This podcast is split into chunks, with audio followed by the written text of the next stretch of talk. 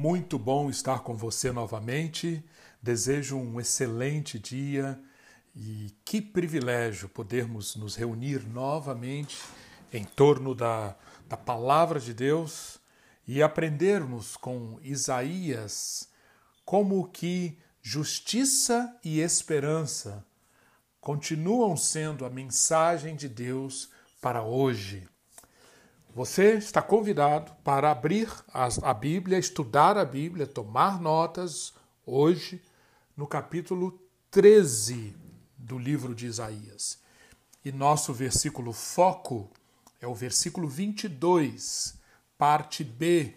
Diz assim a palavra de Deus: O tempo de Babilônia está terminando. Os seus dias não serão prolongados.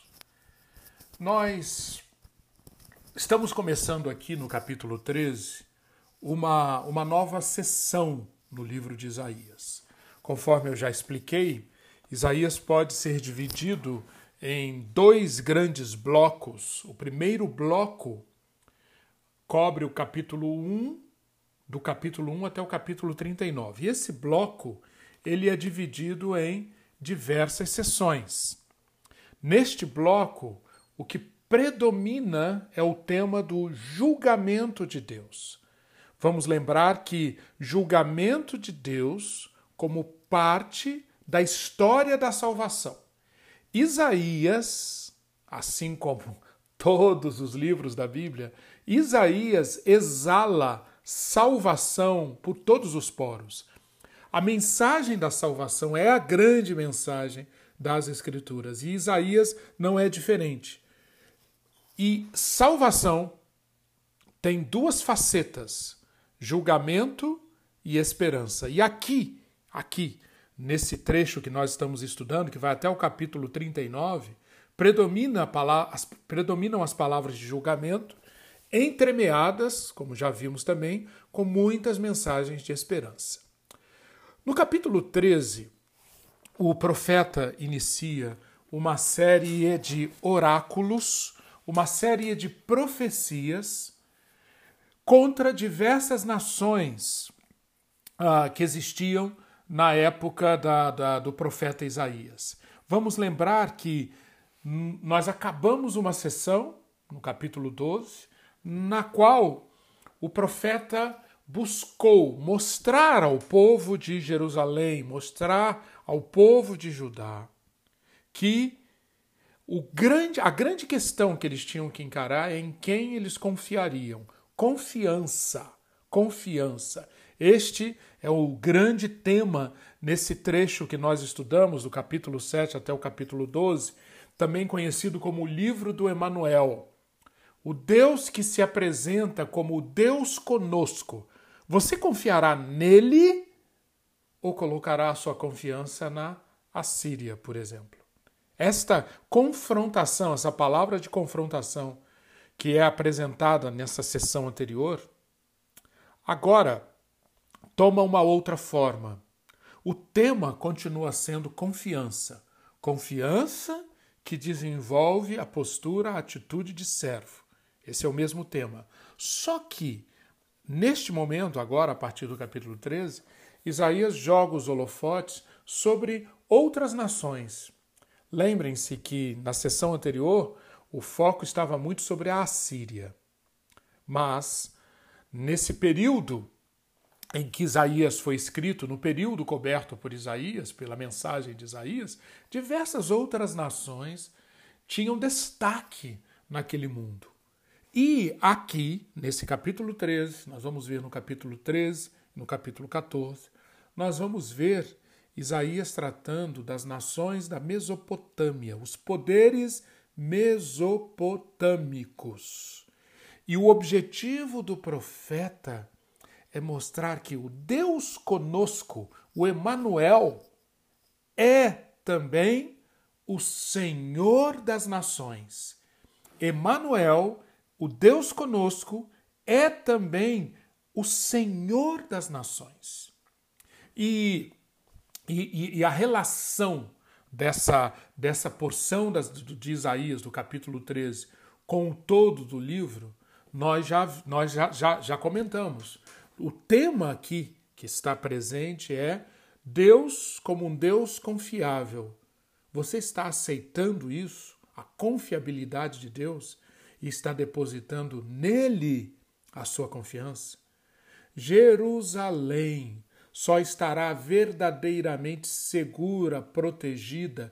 Jerusalém só poderá viver de fato em paz se ela encontrar o lugar certo onde depositar a sua confiança. E esse lugar certo é o Deus vivo. Se Jerusalém colocar em qualquer outro lugar a sua confiança, especialmente nas nações poderosas da época, Jerusalém será destruída. Quatro temas aqui neste, neste capítulo, que nós veremos nesse capítulo 13. Quatro grandes temas. Em primeiro lugar, é uma continuação. Nós estamos aqui vendo a continuação de, do Emanuel, que foi apresentado, como já mencionei nos, no, na, na sessão anterior. Aqui Emanuel aparece como o governante dos reinos, não só o governante de Judá, não só o rei de Israel, mas ele é o governante de todos os reinos. Segundo lugar, segundo grande tema que eu também já comentei, nós temos aqui no capítulo 13 e também nos outros capítulos dessa sessão que vai até o capítulo 23, Isaías dirigindo-se a, a, com oráculos contra as nações, mas note, dificilmente as pessoas das outras nações estariam ouvindo o que o profeta estava falando. Aqui, por exemplo, no capítulo 13, é uma sentença contra Babilônia. Mas são os babilônios que estão ouvindo essa sentença? Tudo indica que não. Muito provavelmente, nós estamos aqui com, com palavras de Deus anunciando condenação para as nações, mas voltando-se para Israel, anunciando para Israel o que? Salvação. Israel, você será salvo se confiar no seu Senhor. E uma das maneiras disso ser anunciado, da salvação que está na confiança em Deus, é anunciar a condenação das outras nações. Em terceiro lugar, Isaías está nos mostrando a tolice de confiar em nações cuja condenação já está selada. Já que Deus é o mestre das nações, já que Deus é o Senhor das nações, já que é sob o comando de Deus que os exércitos partem para destruir um após o outro, como veremos aqui nesse capítulo 13, é tolice para Israel confiar no seu próprio sistema de alianças, nos seus compromissos com nações, com outras nações, com os deuses estrangeiros. Não, só Deus que prometeu salvar Judá, que prometeu salvar Jerusalém, pode salvá-la. E finalmente, um quarto tema fundamental aqui no capítulo 13 e nos outros capítulos que veremos nesses oráculos contra as nações é que Isaías continua o tratamento do orgulho. Isaías permanece mostrando como Deus, desde o início nós já aprendemos nisso, né? Como Deus tem uma disputa contra a arrogância, a arrogância, a prepotência das nações, como Deus se encarrega de no final das contas derrubar, ele vai derrubar as nações arrogantes. Por terem se exaltado, se autoglorificado, criando deuses à sua imagem, essas nações não perseverarão, não permanecerão. E esta é uma maneira de Isaías mostrar como o elemento do orgulho, o elemento do orgulho, está sendo tratado por Deus em todas as épocas, em todas as situações. Vistos esses quatro temas, convido você então para ler comigo é, os 22 versículos do capítulo 13.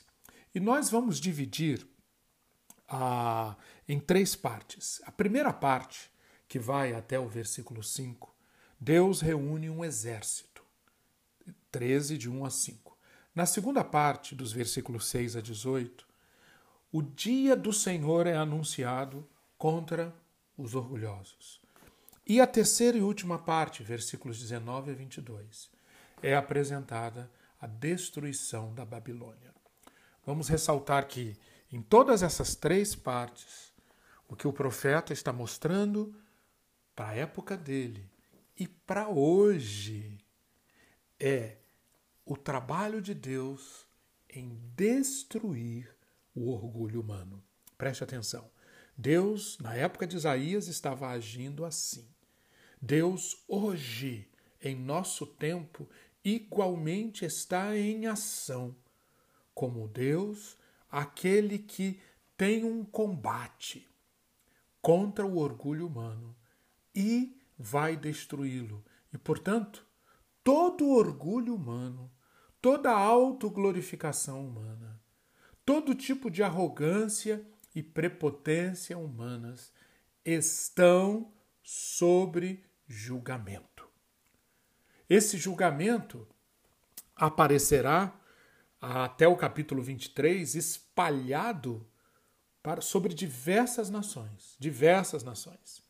Aqui no capítulo 13, como eu já mencionei, nos capítulos 13 e 14, esse julgamento sobre o orgulho simbolizado pelas nações poderosas da Mesopotâmia, especialmente Babilônia. Babilônia é escolhida aqui pelo profeta para representar o, o, é o símbolo máximo do orgulho humano ali alçando os voos que a Babilônia alçou no mundo mesopotâmio. E ela então, ela, Babilônia, é a primeira na fila para receber as profecias que apontam para a destruição de Deus do orgulho humano.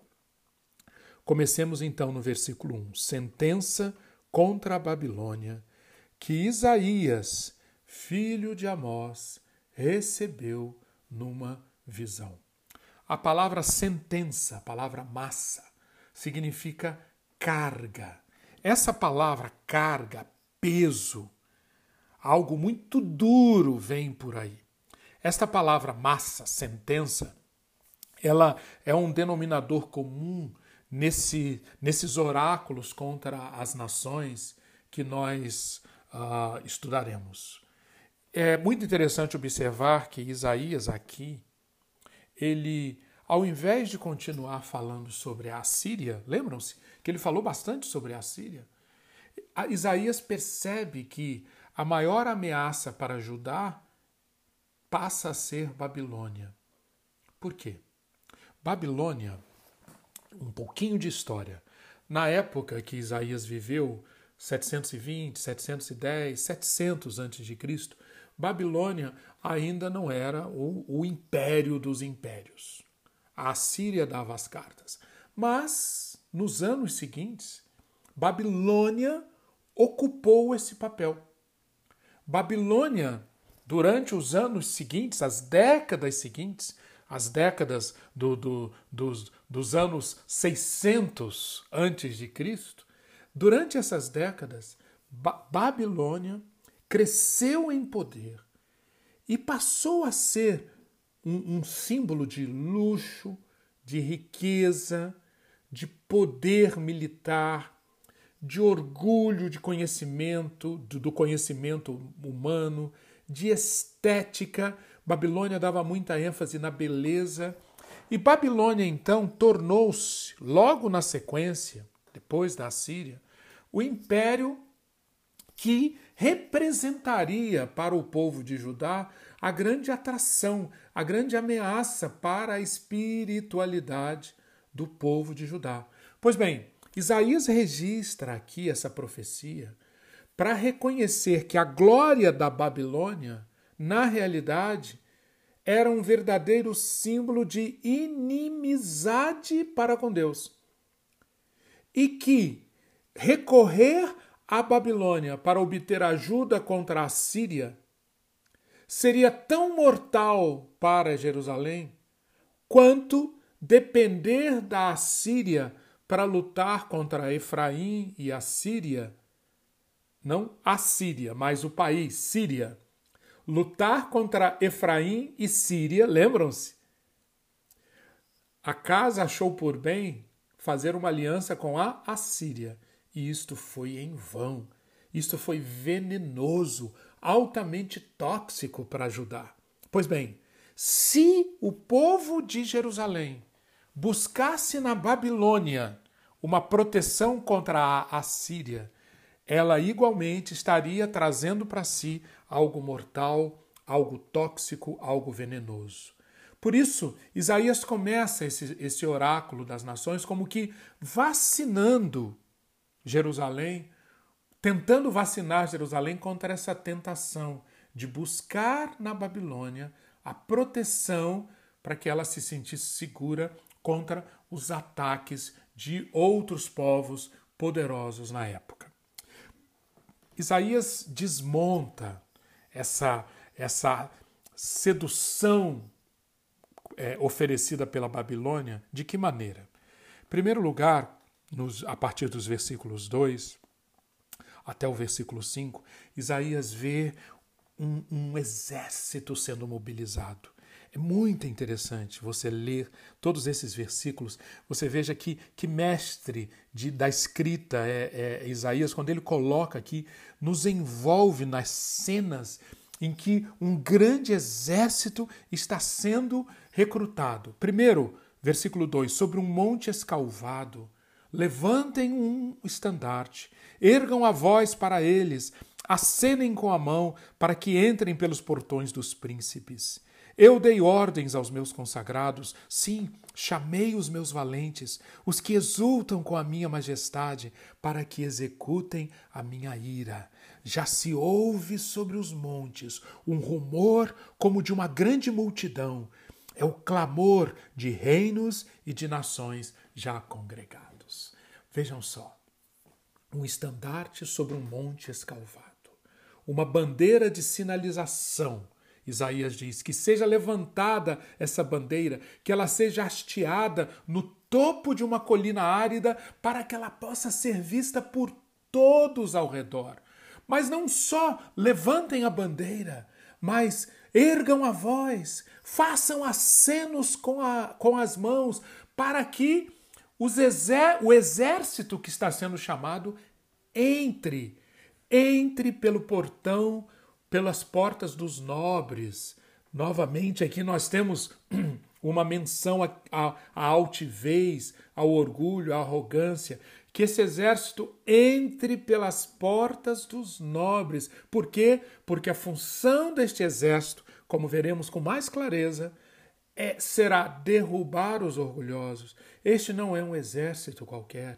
Ele foi chamado e reunido por Deus e um Deus que ao longo da história sempre tem uma luta contra os orgulhosos.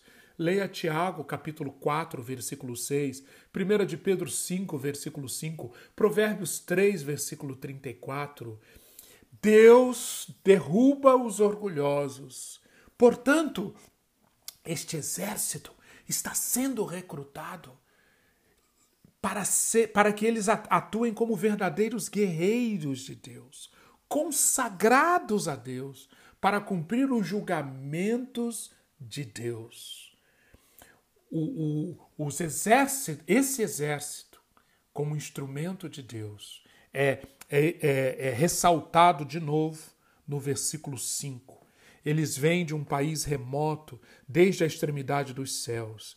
E para não deixar dúvida, Isaías diz que quem é o comandante, o comandante maior desse exército, não são os seus generais, não são os seus líderes, mas é o próprio Senhor. É o Senhor e os instrumentos da sua ira para destruir toda a terra. Esse exército nada mais é do que um vaso da ira de Deus, um instrumento da ira de Deus. Portanto, Jerusalém, que tolice colocar a confiança no exército em si, no instrumento em si, ao invés de colocar a confiança no Senhor dos exércitos. A partir do versículo 6. Uma, o, o que esse exército fará quando entrar em ação é descrito e aparece aqui uma verdadeira aparecem verdadeiras cenas de terror. O dia do Senhor chega contra o orgulhoso.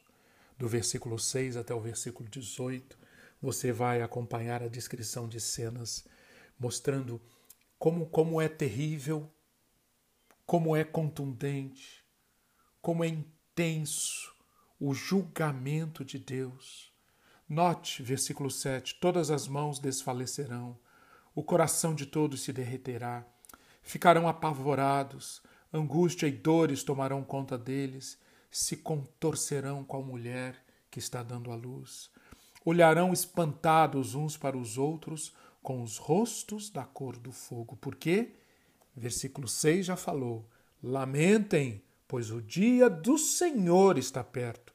O versículo 9 confirma: Eis que vem o dia do Senhor, dia cruel, com ira e ardente furor, para fazer da terra uma desolação e exterminar dela os pecadores.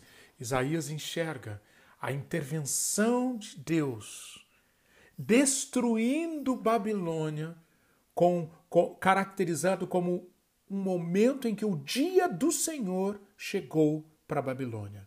O dia do Senhor é o dia no qual Deus profere o julgamento e executa o julgamento. É o dia em que seres humanos, no caso aqui Babilônia, encontrar-se-ão com as consequências das suas escolhas. Orgulho, prepotência, violência, idolatria, corrupção, opressão. Babilônia, durante muito tempo, fez isso e achou que poderia fazer quanto tempo quisesse. Mas o que Isaías está mostrando é que Deus define que chega um dia que chega, e este dia não poderia vir com suavidade, com tranquilidade. A busca humana, como foi da Babilônia, pela supremacia, pela autoexaltação, vai contra a ordem natural criada por Deus. E essa busca desencadeia todos esses resultados terríveis que são apresentados aqui.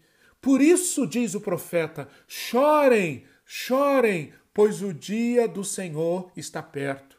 Quando o ataque de Deus chegar, será um total desamparo e impotência para, para a Babilônia. Diante do poder de Deus, toda a alardeada grandeza humana será como nada. A coragem deles os abandonará, as armas cairão de seus dedos inertes, eles se olharão em uma agonia de indecisão e reconhecimento.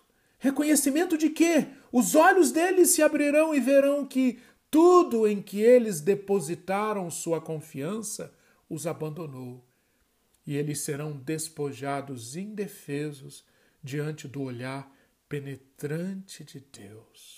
Chegou o momento da vergonha, a vergonha de reconhecer que aquilo em que eles depositaram a confiança, aquilo no, no que eles buscaram glória, na realidade, não os protegerá na realidade os deixará indefesos e impotentes. Por isso, os rostos flamejantes do versículo 8. Tanta vergonha, tanto pavor, tanta dor, tanta aflição. Quando chegamos no versículo 10, isso é muito próprio dos profetas também, o Isaías mostra que essa, esse dia do Senhor vai atingir a, a uma dimensão cósmica.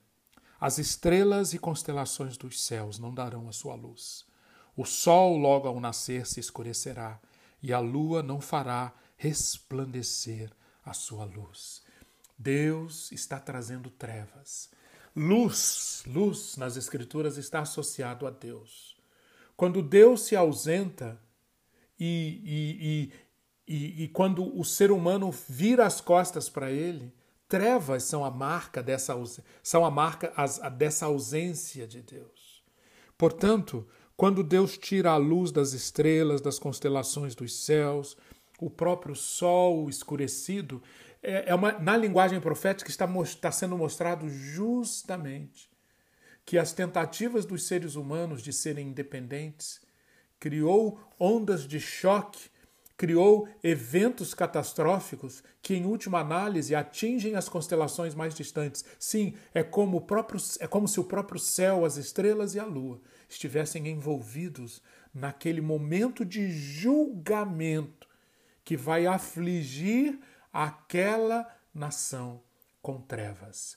Aqui, a menção a Sol, estrelas e constelações provavelmente tem a ver também com o fato de que as nações daquela época, as nações gentias, de desenvolveram uma série de cultos idólatras aos corpos celestes. Sol, lua, estrelas eram adorados. O fato de mencionar-se aqui que eles não darão a sua luz é, é, traz uma, uma ideia de julgamento também sobre isso, sobre a idolatria. Os seres humanos criaram cultos acreditando que poderiam manipular poderes cósmicos ligados a Sol, Lua, estrelas. Agora eles verão que aquilo ali não é real, aquilo não se sustenta. Não existe um poder universal nas estrelas, no Sol, que os seres humanos possam captar para si próprios. As estrelas, o Sol, a Lua são os refletores obedientes de uma luz que está além delas a luz do próprio Deus, do Criador. Note no, no versículo aqui nesses versículos como que a condenação, o orgulho, versículo no versículo 11, por exemplo, está, está associado a, a, diretamente com uma causa da ira de Deus.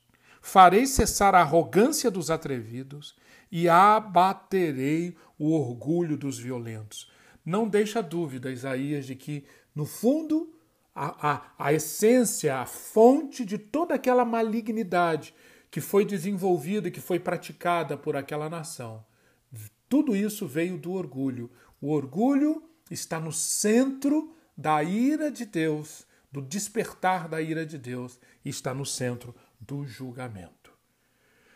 Quando chegamos ao versículo 19, depois de ter falado que, além dos elementos cósmicos sendo estremecidos, que, a partir do, nos versículos 14 e 18, as pessoas da Babilônia também serão como a gazela que foge, versículo 14, como o rebanho que ninguém recolhe.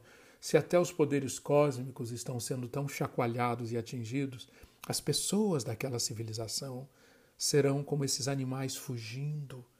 Mas eles não conseguirão fugir. Quem for achado será traspassado. Aquele que for apanhado será morto à espada. As próprias crianças, as mulheres, nada escapará. Por quê? porque chegou o dia do julgamento.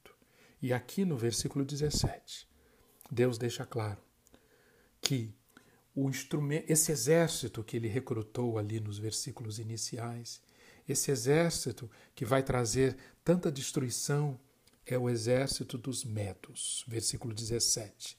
Os medos formaram um povo, uma civilização que, enquanto Babilônia estava no seu esplendor, os medos estavam crescendo de poder, se uniram com os persas.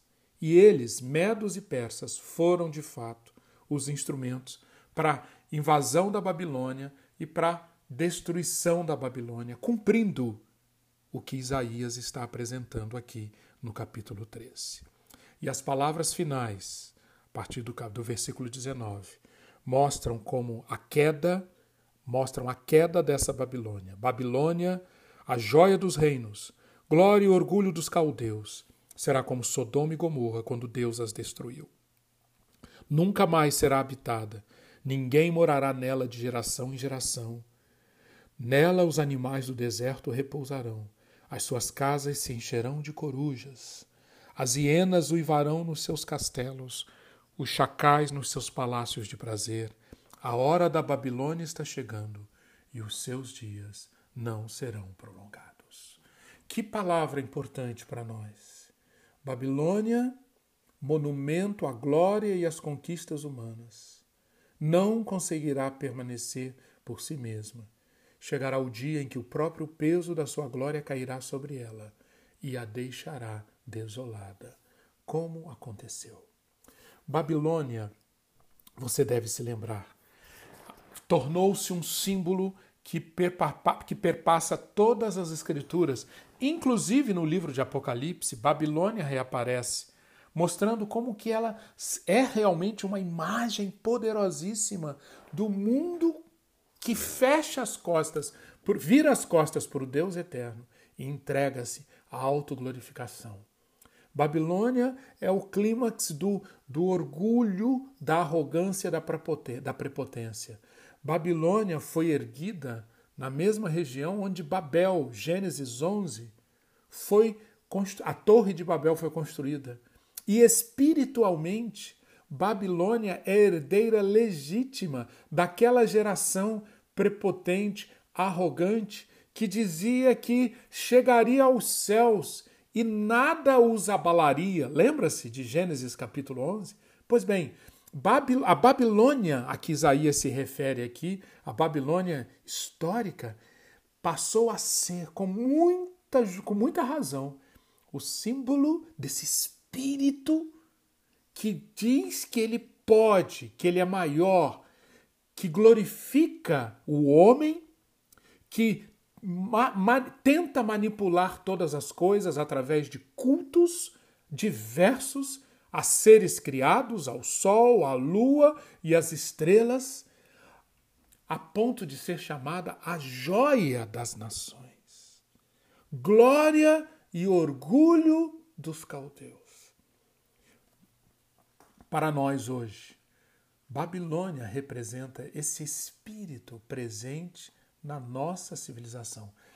A Babilônia histórica, a Babilônia a que Isaías se referiu, ela foi invadida é, pelos medos, pelos medo-persas.